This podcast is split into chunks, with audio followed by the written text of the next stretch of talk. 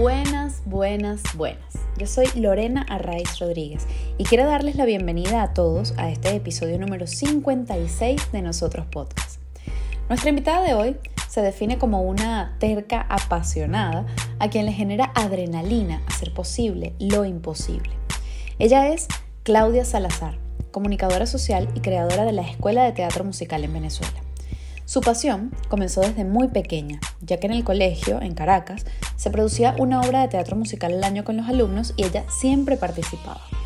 En 2008 comienza a trabajar en la producción de teatro musical junto a Producciones Palo de Agua, donde desarrolló su carrera desde pasante hasta gerente, participando en obras de gran renombre en el país como Los Productores, Jesucristo Superestrella, El Violinista sobre el Tejado, Actos Indecentes y también algunos conciertos como el de Jorge Drexler o el de Jarabe de Palo. En el 2010 decide emprender su camino en solitario y ya con su propia empresa produce La Novicia Rebelde. Hoy en día, con Class Producciones, continúa su camino en el mundo del teatro musical, pero ya no solo como productora de piezas como el musical de Broadway Casi Normal, eh, o el proyecto infantil Diario de una bruja enamorada, o el musical Piaf, Voz y Delirio, o Los Miserables, sino que además ha apostado por la profesionalización y la educación. Muestra de ello son las ya siete promociones de artistas que se han graduado en su escuela hasta el momento, así como las importantes alianzas que han llevado a su empresa a ser representante oficial de Go Broadway en Venezuela. En este episodio, Claudia nos explica por qué es tan importante profesionalizar la cultura para crear referentes para las nuevas generaciones y cómo, si se logra crear una verdadera industria del teatro musical en Venezuela, eso puede ser una importante fuente de ingresos para reconstruir el país, tanto económica como moralmente. Así como Broadway genera más ingresos en Nueva York que la propia Bolsa de Valores, asegura, nosotros también podemos hacerlo y termina sentenciando que la cultura, en definitiva, es medicina para el alma. En este episodio, Claudia nos abre su corazón, nos muestra su pasión, su convicción y su determinación para, como ella misma dice, ser parte de un país en construcción. Sin más, los dejamos con este episodio número 56 de Nosotros Podcast con Claudia Salazar. Claudia Salazar, bienvenida a nosotros. Es un placer tenerte aquí. Me encanta estar hablando contigo después de tanto tiempo, pero a la vez como si no hubiese pasado el tiempo, así que bienvenida. Así es, Lore, gracias. Gracias por tu espacio, por nosotros. Y por... No ha pasado tanto tiempo, la verdad. Bueno, no, en verdad. Bueno, es que no sé, el tiempo es relativo, ya yo no sé cuánto es mucho o poco. Pero bueno. Claudia, nosotros te definimos como una mujer, bueno, soñadora, sí, muy apasionada con lo que haces y por supuesto muy trabajadora, ¿no? Es como que, bueno, el sueño per se pues tampoco se hace realidad solo, ¿no? Y tú pues has trabajado mucho por, por todo lo que has construido y, y, bueno, eso es lo que más nos queda, ¿no? Eh, así te definimos nosotros, ¿cómo te defines tú? Mira, yo me defino como una terca apasionada creo que sí soy muy trabajadora, pero creo que, que sin duda eso viene por una terquedad y por una, sí, unas, unas ganas de alcanzar a veces hasta lo imposible. Este, y no, hay mayor gasolina para trabajar que, que, que esas ganas de, de, trascender y de hacer cosas que, que, uno cree que son imposibles, ¿no? Así es, qué bonito, y, y, y hacerlas posibles.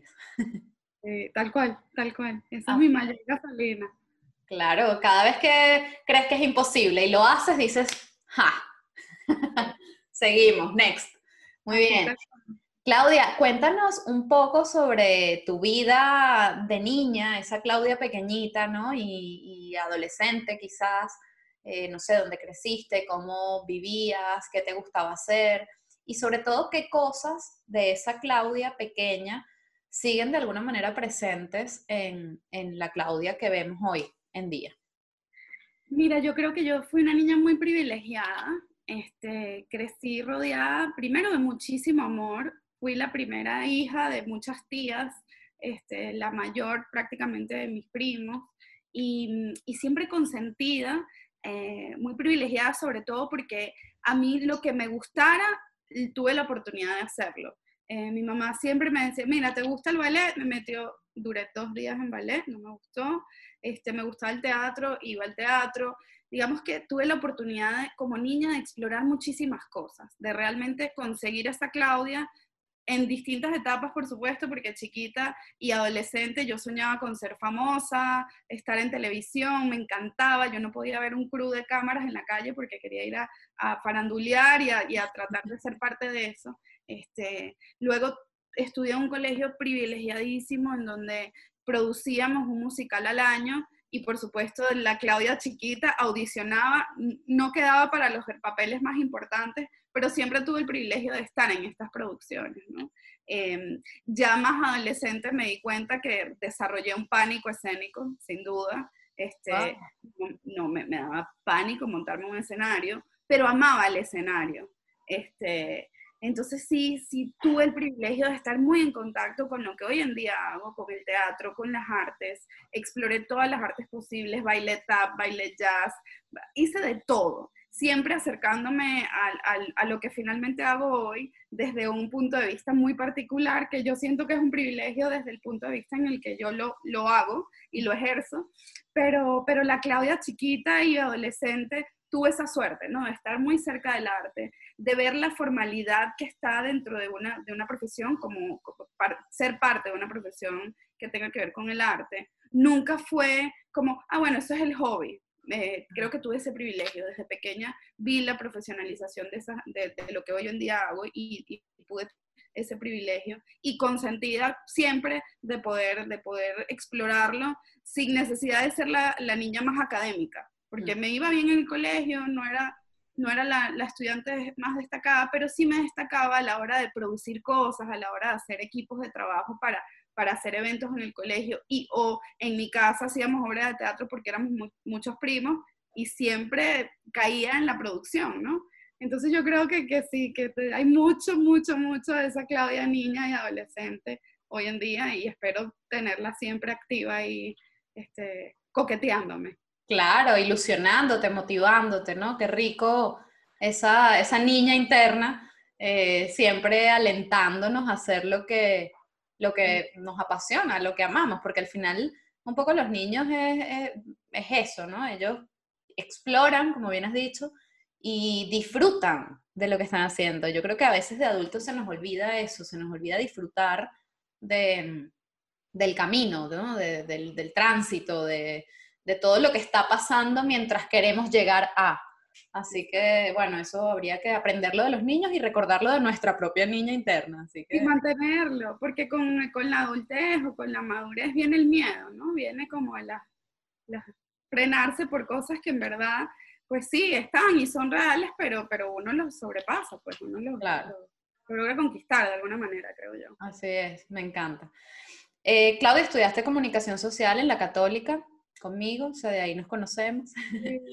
Em, y bueno, te has dedicado, como ya los que no lo sabían, ya lo, lo habrán intuido, eh, al teatro musical en particular, o sea, las artes, pero sobre todo al teatro musical, eh, desde el punto de vista de la producción y también de la formación, ¿no? O sea, tienes ahora la escuela eh, de teatro musical de Venezuela y mm, además tienes este, este, ya nos vas a hablar de eso, de esa alianza con Broadway que, que me parece preciosa, mágica y maravillosa para que también en Venezuela podamos ver eh, o cambiar ese, un poco ese mindset de, de, todo lo que pasa afuera, ¿no? Ese, ese, gap que tenemos, claro, nosotros estamos como en otra cosa y, se nos olvida que el mundo existe y que avanza y que hay otras cosas pasando, ¿no? Y qué rico que tú desde tu espacio eh, rescatas eso y además lo haces crecer.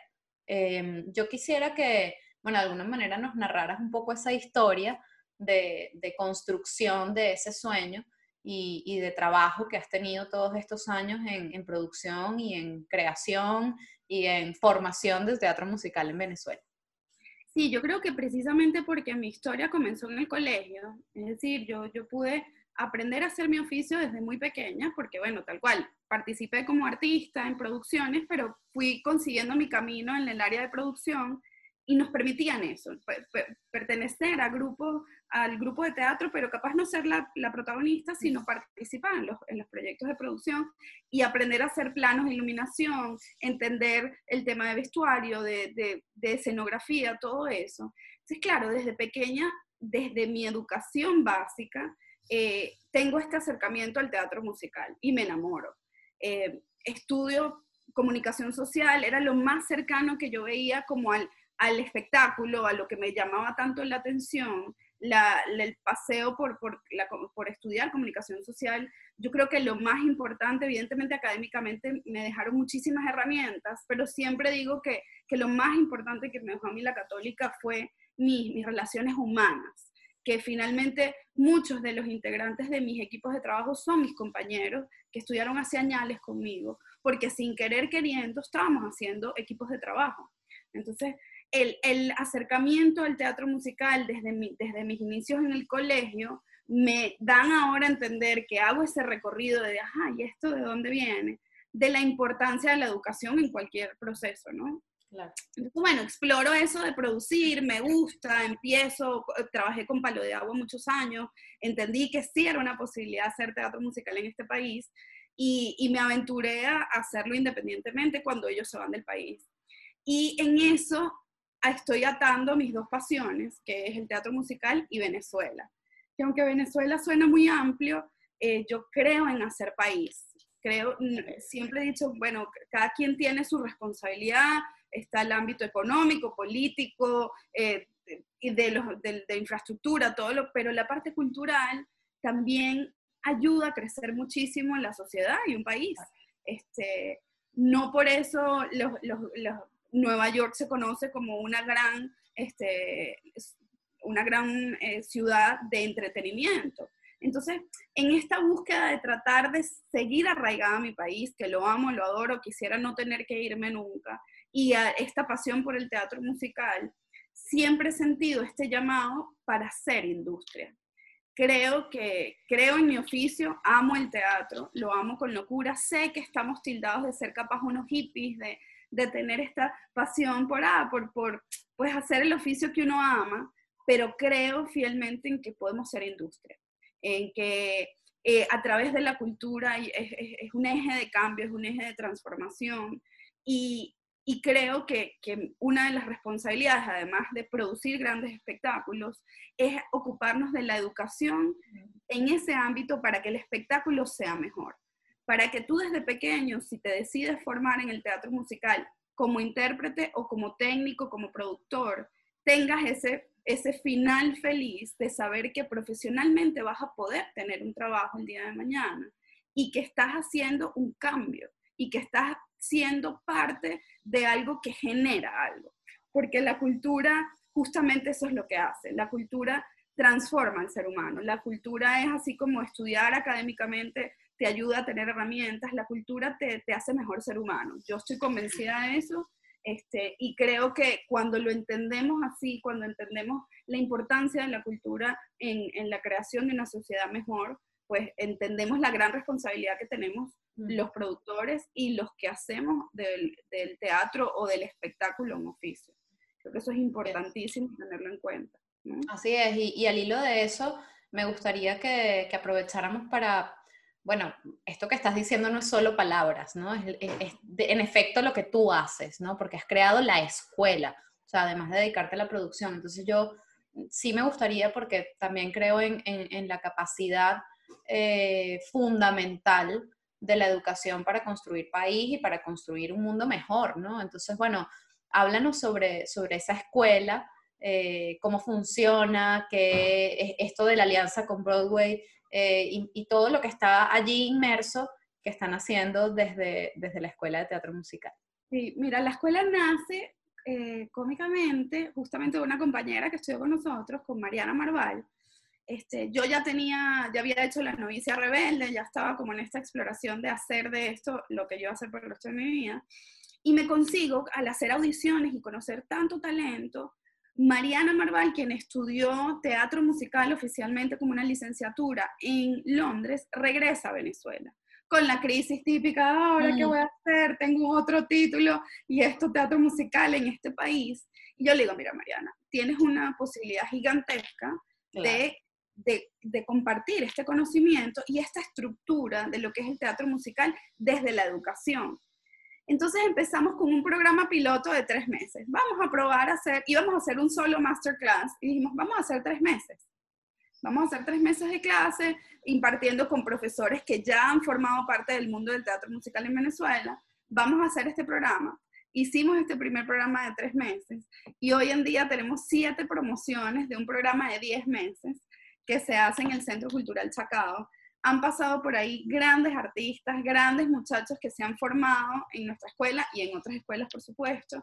Para mí es un orgullo decir que en mi último elenco teníamos a tres, cuatro personas que habían pasado por la escuela y que estoy segura que esa formación que tuvieron les, les permitió ser parte de un elenco tan importante como el elenco de Los Miserables.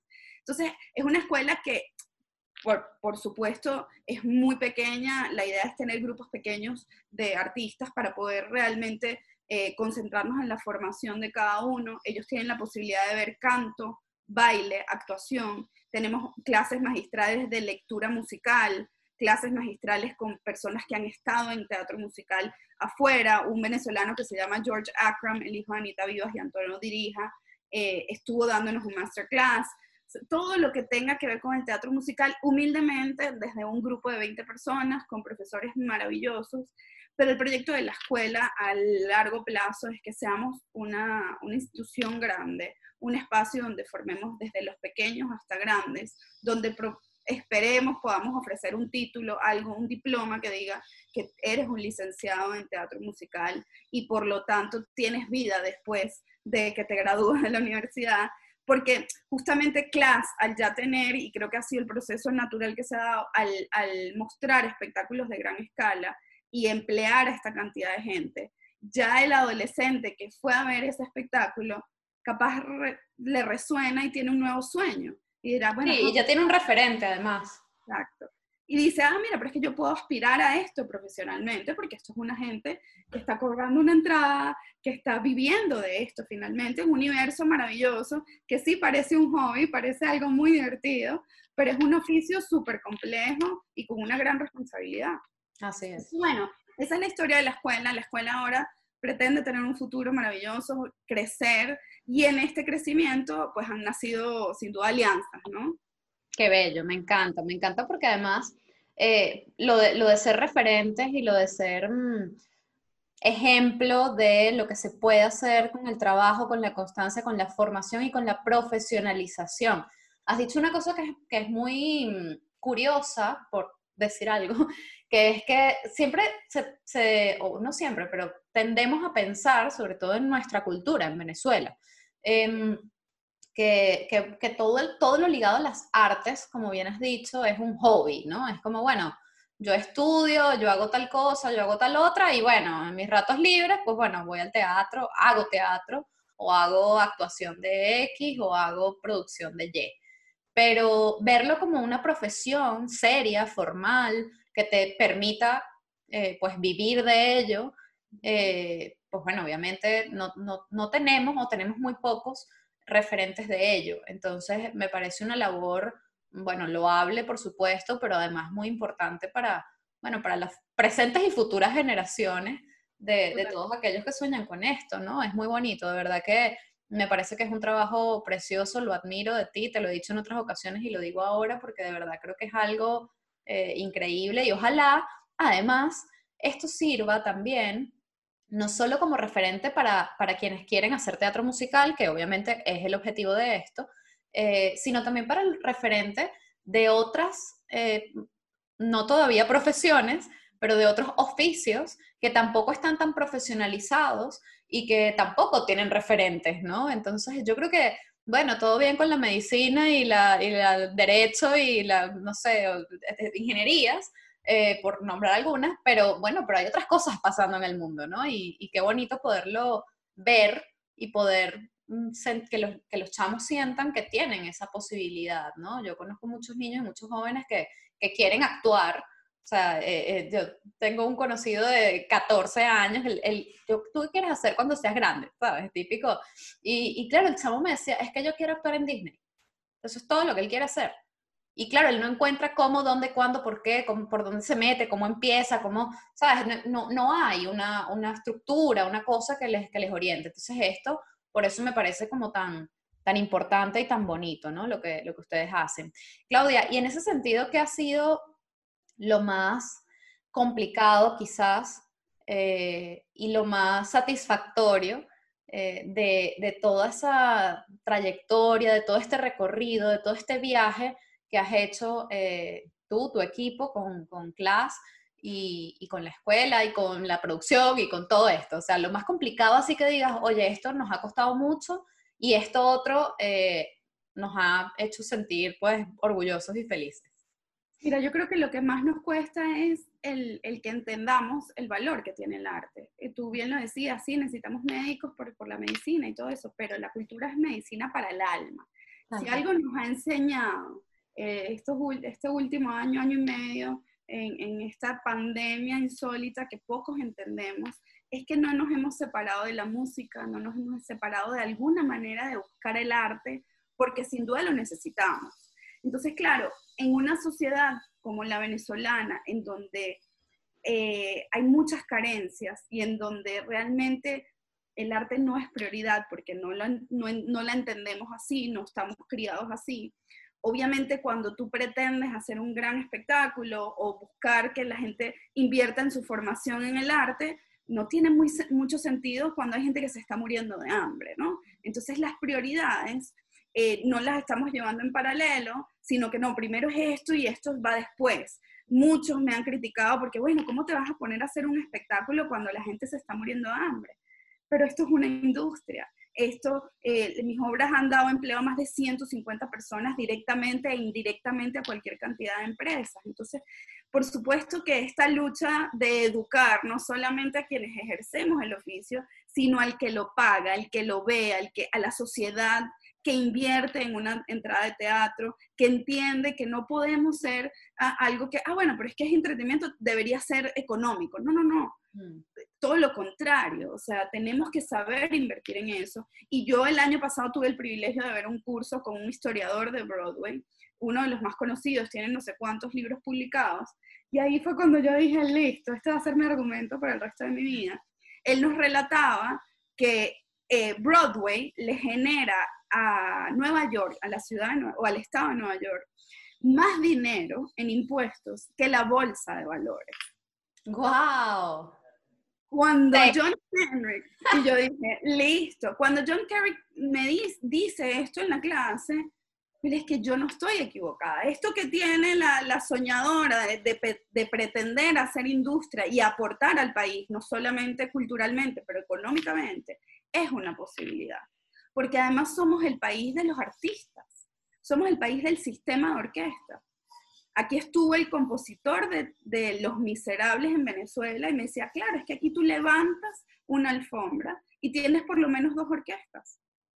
Tú ves a la gente, aquí la gente no camina, aquí la gente baila. Nosotros no hablamos, nosotros cantamos, nosotros tenemos una, una, algo artístico en nuestras venas que no podemos menospreciar. Y si venimos de eso, tenemos que ser una parte, una columna vertebral de la sociedad. Cuando yo escuché eso, yo dije, mira, esto es, esto es. Y, y, cuando tú ves, no solamente económicamente, que sabemos que es necesario para una sociedad, cuando tú ves lo que le pasa al público cuando sale de una sala de teatro, eh, eso es mágico. O sea, el privilegio que tiene un productor, porque los artistas siempre, bueno, mientras se quitan maquillaje y todo esto y salen, es distinto yo me dedico a, termina la obra y me voy ya, llorando igual que el público, me voy afuera a escuchar qué le pasa al público. Y siempre cuento una de las cosas que me va a marcar por el resto de mi vida, que es cuando presentamos Los Miserables, hago el mismo ejercicio, salgo y veo a una señora que está saliendo llorando al, al lado de otra, así obviamente conmovida por el contenido de la obra, dice, es que siento libertad. Wow. Entonces, yo, mira, es que cada vez que lo cuento me erizo, porque se trata de eso. Se trata de que uno, a través de un espacio privilegiado, en el que la gente se calla, eh, apaga el celular y ve y tienes completamente el 100% de la atención de una persona, tú le estás diciendo cosas. Y cuando tú tienes ese privilegio de transformar, ya tú te sientes tan poderoso que entiendes el oficio y haces que el que se sintió, el que se sentó en esa butaca, invirtió y probablemente ahorró para pagar esa entrada, diga, ya va, esto es demasiado necesario para mi existencia. Claro. Entonces, es duro, pero tienes esos premios donde tú dices, exacto. Sí, lo hice para entretener, por supuesto, porque sin duda es, es entretenimiento, pero está ese regalo que te da una persona a la que le trasciende más allá, a la que la persona que se sentó en esa butaca y la que salió son dos personas completamente diferentes. Y eso, eso es lo que hace el arte. Eso es lo que hace el arte en todas sus formas. Te transforma, si sea mínimo, lo hace. Y ese es el regalo que un productor busca, evidentemente entendiendo que uno tiene que comer, por eso hablo de industria muchísimo, porque hay que aprender a cobrar, hay que aprender a entender que, de esto vivimos, este, pero ese regalo no tiene precio, no, tiene precio. No tiene. Estoy totalmente de acuerdo contigo y además eh, eh, creo que no solamente el arte nos transforma, como personas, sino también como sociedad, ¿no? Yo creo que, hay un potencial allí, no voy a decir inexplorado, porque personas y equipos como tú y como tu gente y como muchos otros que, también han ido haciendo cositas, ¿no? Este, bueno, contribuyen a eso, pero es lo que tú dices, de repente no está como tan interiorizado socialmente, ¿no? Es como que hay, hay grupos y hay, bueno, personas, pero qué bonito sería, y estoy segura de que ustedes están contribuyendo a eso, qué bonito sería que socialmente viéramos la, la, magnitud de, la transformación que podemos alcanzar si nos permitimos eh, explorar ¿no? los beneficios del arte en este sentido, ¿no? Sería súper lindo. Dijiste lo de eh, las, las orquestas y bueno, el sistema de orquestas y recordé que Aquí en Madrid, por ejemplo, está eh, muy buena parte de, gente que viene del sistema de orquestas y, han fundado aquí una, especie de sucursal del sistema de orquestas, que además se llama Orquesta Cruz 10, o sea, bellísimo. Y son todo personas, hombres, mujeres, jóvenes, no tan jóvenes, más chiquitos, más grandes, que han formado parte del sistema de orquestas y están aquí haciendo cosas absolutamente increíbles en lugares donde nadie se esperó que llegara un venezolano y resulta que hay 50 en un escenario eh, eh, haciendo un, espectáculo, una muestra, un lo que sea. Y, oye, tú ves eso y dices, oye, esto nació en Venezuela, ¿sabes? Y, y qué bonito qué bonito que, seamos el país de eso, ¿no? Eh, que esa sea una referencia, que esa sea, además de las malas noticias que salen y bueno, y son inevitables, pues también somos eso. Eh, la razón por la que Los Miserables se pudo hacer en Venezuela es porque tenemos esa, esa fama. Nosotros estrenamos a nivel mundial la orquestación para 32 músicos. En ninguna parte del mundo ha sonado Los Miserables como sonó en Venezuela. Y eso lo logramos gracias a nuestra buena fama que tenemos gracias al sistema, al trabajo de un José Antonio Breu, de todo lo que se ha hecho este, a nivel musical para, para trascender las malas noticias y ser un poquito de la buena. Los núcleos de las orquestas existen ahora alrededor del mundo. El sistema se viene a estudiar para replicar en partes del mundo. Entonces, vamos a hacer eso, seamos eso también, porque de eso tenemos mucho, muchísimo. Así es, mucho talento eh, y mucha y mucho trabajo. Yo creo que somos en general eh, talentosos y trabajadores y, esa suma no puede estar mal, ¿sabes? En cualquier cosa. Em, te quería además preguntar, ya que nos has contado un poco esa, esa trayectoria, ese viaje, pues bueno, quizás es reduccionista esto, pero si nos pudieses dejar tres, por no extendernos demasiado, pero bueno, lo que tú consideres, Em, recomendaciones para de alguna manera seguir haciendo lo que amas, eh, aún en contextos complejos, ¿no? Porque hablabas hace un rato de, esa situación. Bueno, estamos en Venezuela, ustedes están en Venezuela. Entonces, esto que están haciendo tiene muchísimo valor, pero tiene mucho más valor hacerlo en un contexto con, todo en contra, ¿no? Prácticamente. Entonces, bueno, quizás algo que, que pueda inspirar a otros a seguir mm, eh, construyendo ese sueño en el que creen, eh, aunque estén en el peor contexto del mundo. Sí, yo creo que hay algo que, es un privilegio y, para todos los que hacen lo que aman, que es que tú no te levantas todos los días a trabajar, sino a hacer lo que te gusta. Este, y si esto deja algo, pues ganas más. Mm. Sin duda, los caminos para un venezolano, hasta para hacer la, el oficio más sencillo, es más complicado, pero cuando lo logras es grandioso. Este, sí, yo siempre digo, una de mis, de mis, de mis adicciones es esa adrenalina de, de, de hacer lo imposible. Em, entendemos las, las, carencias, entendemos las necesidades, pero hay que siempre pensar en, el, en más allá, no en la inmediatez, que, que sin duda en un país como este sí es algo que pensamos a diario, pero cuando uno construye pensando en el futuro, el futuro es maravilloso. El futuro no, no, no, va a tener tantas limitaciones porque está siendo cómplice de lo irreal en una cosa que no tiene sentido. Entonces, cuando vemos más allá, cuando tenemos la capacidad de, tomar calma y, y, ver el futuro, es, a juro, con trabajo es bueno. Entonces, obviamente provoca desistir 800 veces, porque yo soy víctima de eso, lo somos. Pero en un país como este, donde todo está por hacerse, en donde realmente tú puedes desde cualquiera de los oficios marcar la diferencia. Yo creo que eso, eso es un privilegio. Es más difícil, pero es un privilegio poder ser parte de la historia de un país en construcción, en donde no solamente está en construcción, sino que cada vez que construyes algo probablemente tienes que echar para atrás un par de veces. Pero cuando tú volteas hacia atrás y digas, mira, me costó, me costó tanto, pero lo lograste, ese premio es insólito, evidentemente económicamente lo necesitamos, todo esto, pero, pero es eso, es pensar a pesar de, se puede, siempre se puede. Yo eso sí, sonará trillado, sonará cliché, pero siempre se puede. Y hay otra cosa que creo que para mí ha sido eh, importantísima en lograr lo, lo, que es, he logrado con, con mi equipo, es lo contagioso que es la pasión que tú demuestras por algo. Entonces, cuando tú crees en algo y lo presentas ante, me ha tocado ante socios para que inviertan en los proyectos, ante mismos artistas para que formen parte de los proyectos, ante patrocinantes.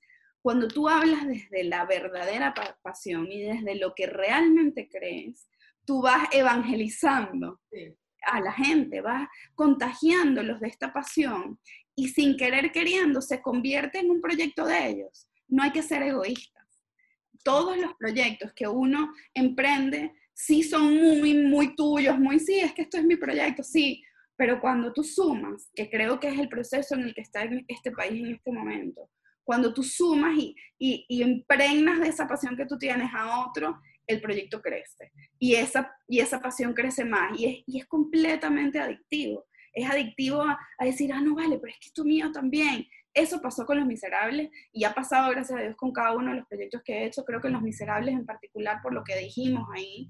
este, pero yo lo que hablaba era eso, vas a ser parte de la historia del teatro en el país.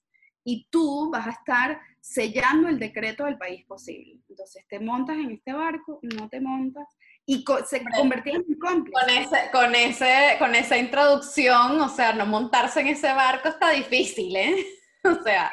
Pero precisamente era como, ¿cómo no vas a ser parte de algo que va a cambiar, que va a, escribir historia? Y eso es lo que uno tiene que hacer, así haga un pan. El pan tiene que ser el pan más delicioso que tú ¿Cómo no vas a, sabes? Es, es, hablar desde la pasión, porque por más humano y ay, hippie que suene, lo humano llega más rápido. Lo humano trasciende más. Es que eso es lo que nos conecta al final es lo que nos hemos dado cuenta, además. Nos ha tenido que pasar una cantidad de cosas para darnos cuenta que lo único que tenemos es el alma para trabajar este, y, justamente lo que, lo que le dejas a la gente. este, que no es, sí, sin duda necesitamos el dinero, pero dejamos más. Entonces, claro, al unir, al, transmitir esto tan esencial para el ser humano y por, por, lo tanto para la sociedad, yo creo que el camino no es que sea fácil, pero se hace más llevadero. Y, y, y, vas a poder lograr muchísimo más este, siendo muy apasionado y no siendo egoísta en el camino. Creo que eso es esencial. Me encantó lo de no ser egoísta. Porque sí, es verdad, a veces uno se, se, queda con su proyecto como, uy, no sé qué, y, no. Siempre sumar eh, va a hacer que, que, crezca. Sumar es multiplicar, o sea, al final totalmente en línea con, ese, con esa idea, ¿no? Eh, Claudia, ¿con qué sueñas y a qué le temes? Mira, sueño con, con, con una, un espacio como el de Broadway y el West End en Venezuela. Sueño con industria, sueño con, con poder educarnos y, y, y, ser referencia en el que la gente venga para Caracas o otras ciudades de Venezuela a ver teatro. sueño con el turismo cultural, sueño con eso. Le temo a no estar viva para verlo, le temo mucho, me da mucha ansiedad, siento mucha responsabilidad, sé que no estoy sola en ese sueño, este, pero sí me da miedo el, camino, ¿no? El camino siempre da, da, miedo, pero yo voy, como te digo, evangelizando a otros, apasionando a los demás para, para cumplir este mismo sueño que es, que es ser país y, y, ser país, por lo menos en lo, en lo que respecta a la cultura, que creo que es esencial para, para nuestro país y para la sociedad en general. Sin duda, yo, yo te diría que ojalá lo veas, ¿no? Eh, en vida, pero esto a lo mejor está muy loco, pero bueno, yo lo voy a decir. Eh, si, si, llegases a no verlo, porque bueno, uno nunca sabe, em, quédate hoy ya mismo, te puedes quedar con eh, que estás siendo parte de eso. O sea, ojalá lo veas, obvio. Pero quiero decir, eh, la satisfacción en el hoy, en el aquí y el ahora y, y la ese abracito del alma, ¿no? De saber que, que, tú estás siendo parte de eso, ya, ya es gratificante, creo yo, ¿no? Y te lo digo yo desde fuera, sabes que te veo y te veo hacer esto, ser esto, y, y es absolutamente admirable y ya eres parte, o sea, independientemente de lo que pase, ¿no? Así que, nada, yo solo te lo dejo ahí. Sí, sí, sí. Para mí, te digo, es un privilegio. total, total. Relatarlo ahora y ver si se relata más tarde también. Hombre, por supuesto, ojalá. O sea, claro.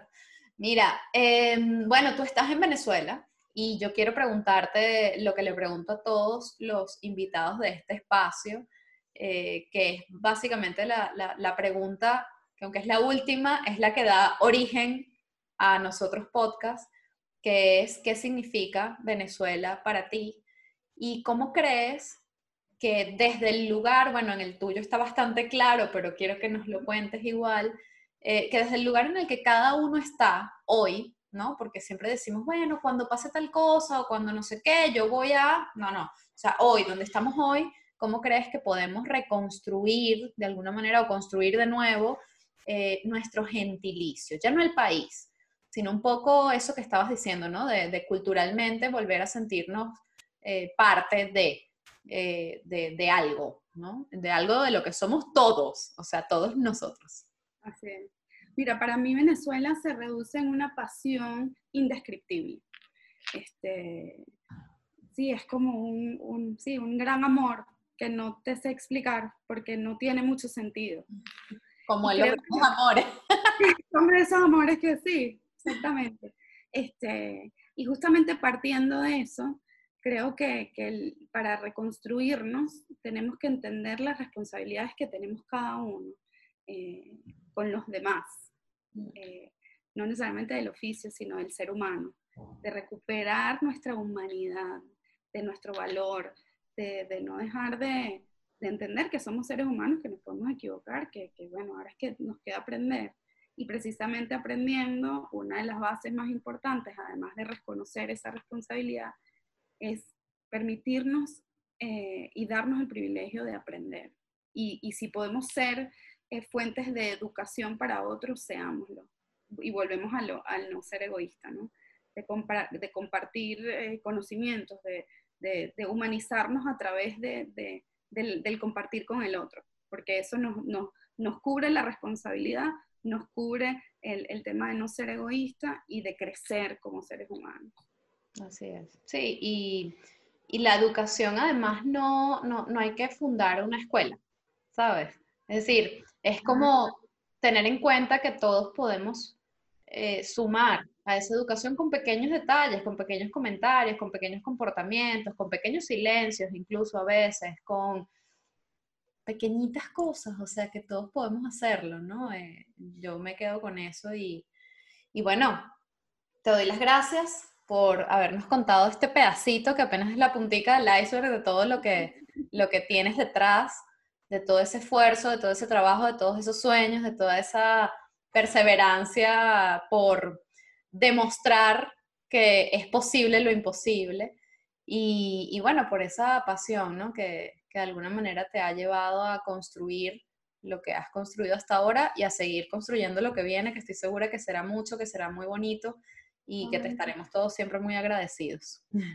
No, gracias a ti, Lore. Creo que parte de eso que tenemos la responsabilidad de seguir siendo nosotros, de seguir recordándonos, porque uno cuando en el, en el día a día se te, se te olvida, ¿no? Y, y, este espacio justamente es para recordarte de la gran responsabilidad que tienes, de quién eres y quién eres para, para ese nosotros, porque finalmente uno no está solo en este mundo, sino que estamos acompañados y somos corresponsables el uno del otro. Así que gracias, gracias por regalarme este espacio también a mí y a nosotros.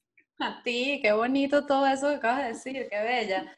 Nada, yo feliz, eh, feliz de poder también desde mi lugar, pues, dar, ¿no? Dar, construir y ser eh, este nosotros.